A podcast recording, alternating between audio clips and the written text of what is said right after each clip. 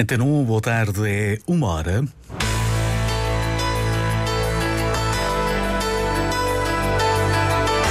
Antena 1 Madeira.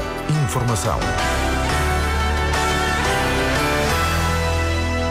A vacinação contra a Covid vai ser alargada às pessoas com idades entre os 18 e os 54 anos, a da gripe aos utentes com mais de 50 anos.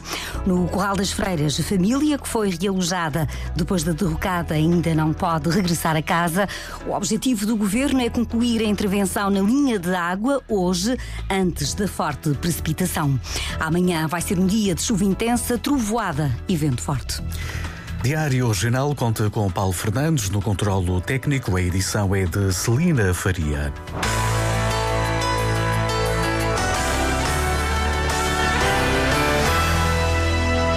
A vacinação contra a Covid vai ser alargada para as pessoas com mais de 18 anos e a da gripe aos utentes com mais de 50. A Madeira segue o que foi determinado a nível nacional, como explicou há pouco Bruna Gouveia, a diretora regional de saúde, em declarações à Antena 1.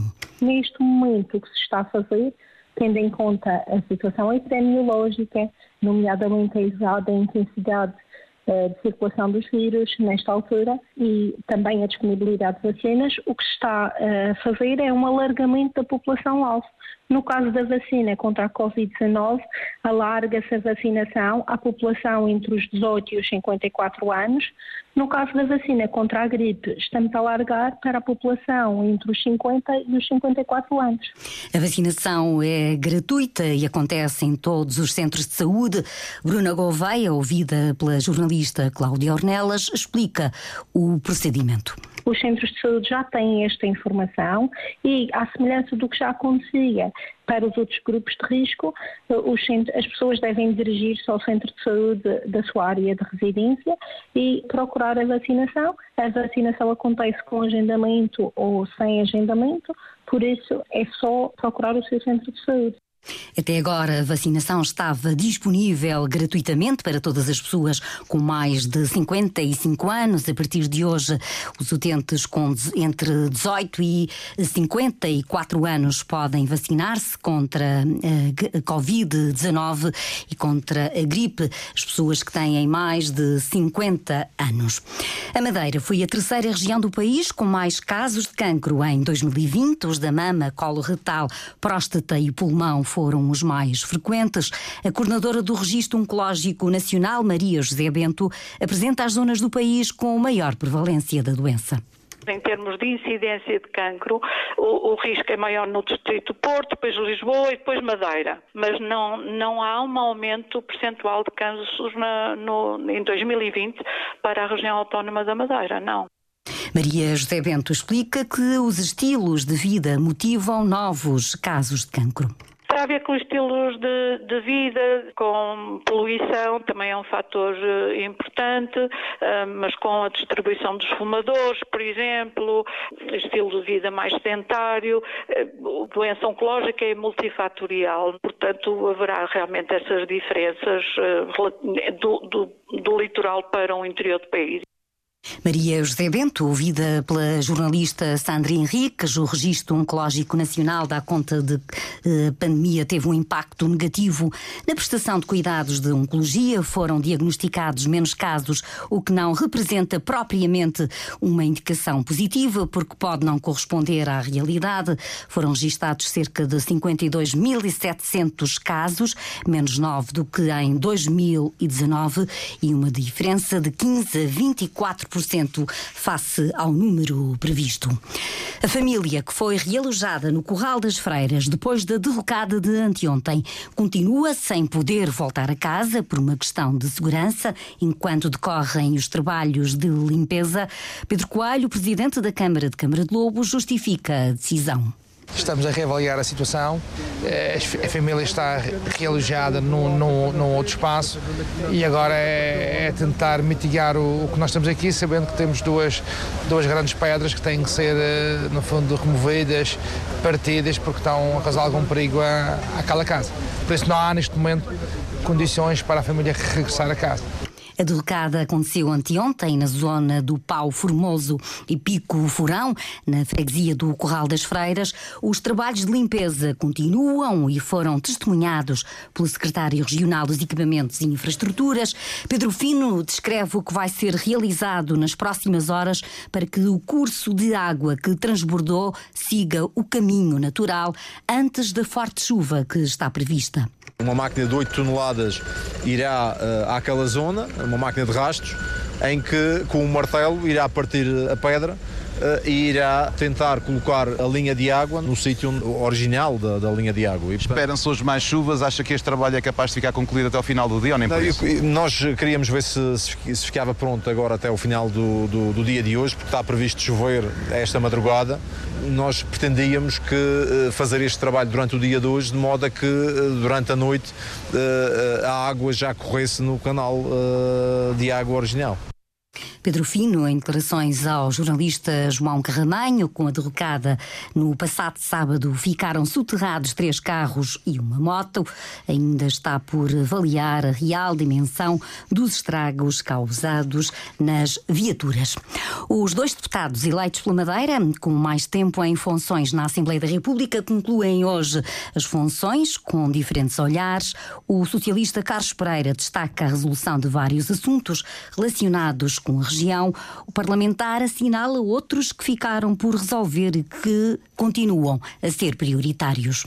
Um tem a ver com o aeroporto de contingência, naturalmente. Eu acho que este é um tema importante e que o Governo Regional e o Governo da República, naturalmente que isto não é uma tarefa apenas do Governo da República, nem do Governo Regional, mas o Governo da República e o Governo Regional devem se comprometer no sentido de encontrar uma solução. Ainda este fim de semana tivemos esses problemas e nós temos que ter uma solução. Uh, e a solução não é apenas por causa do nosso turismo, é por causa do nosso turismo e por causa dos, dos cidadãos da Madeira. O outro tema que eu julgo que também tem que ser resolvido é o tema da, da gestão do mar e da forma como as regiões autónomas se podem posicionar. Eh, esteve em curso uma solução, ela não foi, eh, enfim, garantida nos termos em que nós gostaríamos, mas eu acho que há caminho para fazer.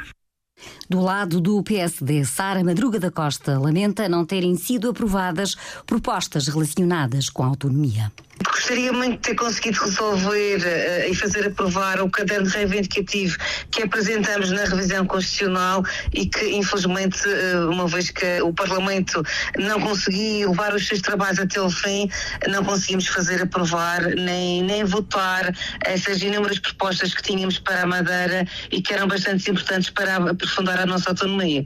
Testemunhos registados na manhã da rádio pelo repórter Paulo Santos, a deputada Sara Madruga da Costa não é candidata às legislativas nacionais por opção do PSD. Também o socialista Carlos Pereira não foi escolhido pelo PS para fazer parte da lista que é liderada por Paulo Cafofo, com dissolução do Parlamento na sequência da demissão do primeiro-ministro António Costa. Entrou em funções a Comissão Permanente da Assembleia da República. A construção do campo de golfe da Ponta do Pargo avança com várias obras, a criação de dois lagos e a marcação dos 18 buracos com vista mar. Ainda este mês é lançado um concurso público internacional de alienação dos terrenos para a construção de unidades hoteleiras e residenciais nas proximidades. O objetivo, o projeto, prevê também a realização de um estudo de impacto económico e social que deve ficar concluído ainda durante o primeiro semestre, Cláudia Ornelas. A obra foi retomada em setembro do ano passado e está a ser executada pela Sociedade da Ponta Oeste. A presidente Nivalda Gonçalves diz que neste momento decorrem os trabalhos na marcação dos 18 buracos. Devidamente acompanhados pelo arquiteto da marca Nicfaldo, arquiteto Paul, que tem vindo a acompanhar a obra no terreno com várias visitas à região e também decorrem as obras de, da criação de dois lagos para uh, reserva de água e também para servir o sistema de irrigação do próprio campo de golfe. Um campo que vai aproveitar a falésia e a vista-mar da freguesia. Há um aspecto relevante na construção deste campo que é uh, todos os 18 buracos terão vista-mar, o que uh, se torna uma atração para os jogadores de golfe. Já na área envolvente vão surgir unidades hoteleiras e residenciais para as quais foi aprovado na Câmara Municipal da Calheta um plano de urbanização essa é uma segunda fase, no fundo, do desenvolvimento deste projeto, mas que está em condições também de ir para o terreno uh, um concurso público internacional de alienação dos terrenos durante o mês de janeiro. Nivalda Gonçalves diz que com o apoio da Associação de Promoção da Madeira, o campo será divulgado a nível internacional.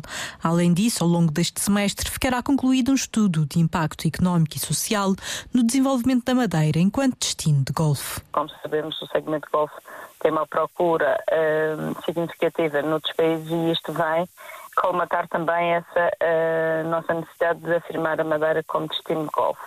E esse estudo está a ser preparado eh, nesta fase. As obras terminam em 2026 e têm o custo aproximado de 13 milhões de euros.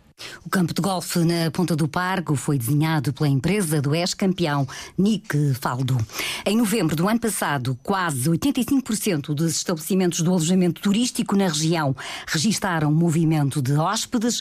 A autoria foi a que apresentou maior percentagem, seguida do turismo no espaço rural e da, do alojamento local. Foram registadas quase cerca de 797 mil eh, dormidas, traduzidas traduzindo um acréscimo de quase 10% em comparação com o mesmo mês de 2022. Os dois próximos dias na região vão ser de muita chuva, trovoada e agitação marítima. São efeitos da depressão Irene. Vítor Prior, adiante, o, do Instituto Português do Mar e da Atmosfera, afirma que os efeitos vão, sentir, vão ser sentidos, sobretudo amanhã a Madeira estará sob a influência das próximas horas e durante o dia da manhã por uma vasta depressão que estará durante o dia da manhã norte da Madeira, oeste de Portugal continental. A esta depressão está associada a uma superfície frontal fria e que dará origem a períodos de chuva ou aguaceiros acompanhados de trovoada e que poderão ser pontualmente fortes, em especial na costa sul e nas regiões montanhosas. Devido à forte precipitação na costa sul e nas zonas altas da Madeira, a partir da meia-noite está em vigor um aviso laranja do Instituto Português do Mar e da Atmosfera, que se mantém em vigor até depois de amanhã. No mar as ondas vão, ser entre, vão ter entre 4, 4 metros e meio, o que justifica um aviso da capitania e as habituais recomendações à população em geral e aos proprietários de embarcações.